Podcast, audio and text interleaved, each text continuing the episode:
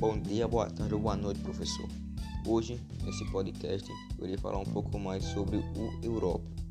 Bom, o európio, de símbolo atômico Eu, de número atômico 63, é o elemento mais reativo das terras raras, que são os metais mais difíceis de se extrair no planeta.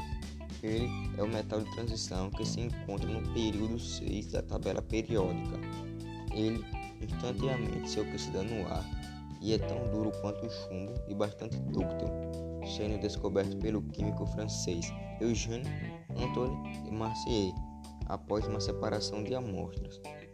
O nome Európio foi inspirado no, no continente em que o elemento foi descoberto, a Europa.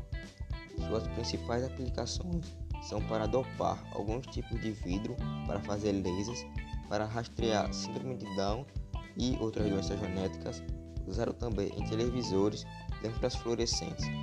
Devido à sua capacidade de absorver nêutrons, ele tem sido, tem sido observado e estudado para o uso de reatores nucleares, mas os seus compostos são altamente tóxicos, com risco de causar incêndio e explosões. Bom, e é isso, professor. Espero que o senhor tenha gostado.